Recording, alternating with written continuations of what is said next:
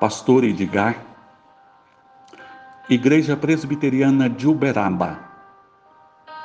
Mensagem Por quê? Livro de Abacuque, capítulo 1, versículo 13. Tu és tão puro de olhos que não podes ver o mal e a opressão não podes contemplar. Por que, pois, toleras os que praticam perfidamente e te calas quando o perverso devora aquele que é mais justo do que ele? Como o ser humano gosta do porquê. Porque sofro, porque o mal, porque a perda.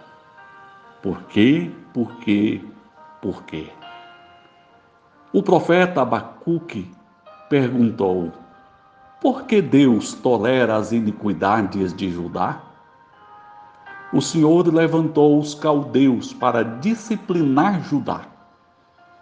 O profeta perguntou por que Deus tolerava um povo mais ímpio que os judeus puni-los. O que o profeta não compreendia é que nesse ato o Senhor não estava aprovando as atitudes dos caldeus, porque mais tarde também os caldeus foram punidos pelo Senhor. O Senhor estava tão somente fazendo uso de um povo para exercer uma disciplina que os judeus precisavam naquele momento.